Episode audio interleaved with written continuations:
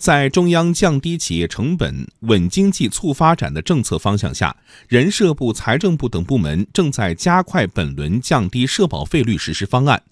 降低社保费率之后，怎么解决养老金收支平衡的问题？专家建议进行综合性改革，又该怎么改？经济之声专题策划降低社保费率进行时，今天请听第三篇：收入与支出如何寻找平衡点？采自央广经济之声记者唐明。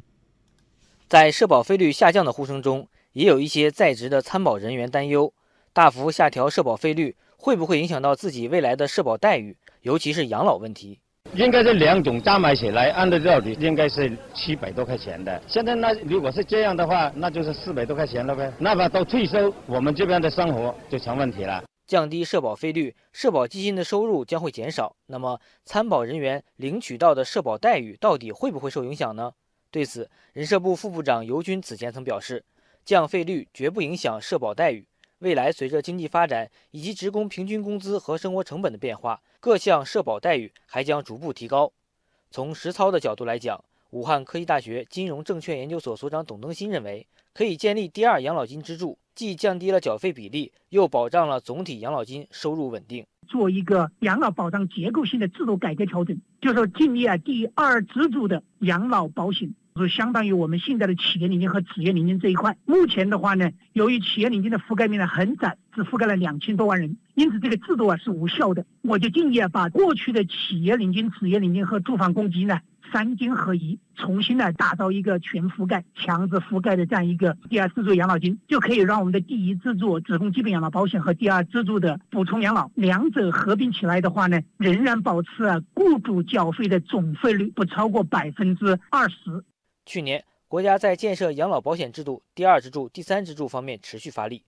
逐步推动三支柱养老保险制度体系完善。去年发布的《个人税收递延型商业养老保险业务管理暂行办法》要求相关养老产品以收益稳健、长期锁定、终身领取、精算平衡为设计原则，帮助参保人有效抵御投资风险。中国太保寿险健康养老事业中心副总经理何飞波表示。管理办法给不同年龄段的人群提供了更多的养老选择。对于一个年轻的人来讲，到养老领取时间会比较长。我们国家的经济还在不断的发展中，所以你在投保中可以选择一些风险相对较高的产品。那么对于年纪偏大的老百姓来讲，我比较建议你购买这种收益比较固定的产品。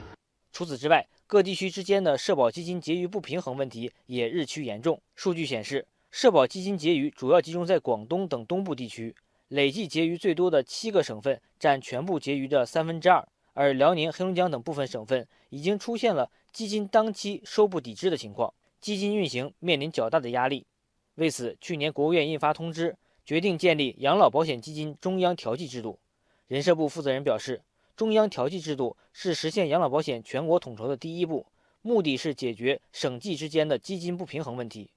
武汉科技大学金融证券研究所所长董登新也建议。未来应该建立国家统一的社保基金管理体系，平衡省与省之间的地区差异。整计资金的养老金结余的调剂啊，目前的唯一啊途径的话就是中央调剂金制度。但是中央调剂金制度呢，它是很有限的，它是每个省份呢上缴它的缴费金额的百分之三这样的一个额度啊，集中之后来调剂到基金结余短缺的省份的话呢，仍然还是。杯水车薪，只有把全国的基金结余啊，统统收归中央，全国的每一个参保的参保人，把他们的缴费啊，统统的交给中央，而不让地方政府啊插手，这样才能够实行由中央政府统收，然后养老金的统支。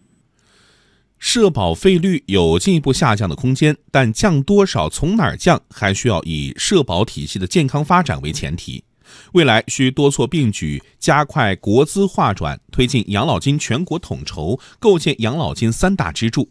企业的获得感和个人的社保感、获得感都有兼顾，才真正做好了社保降费这道减法题。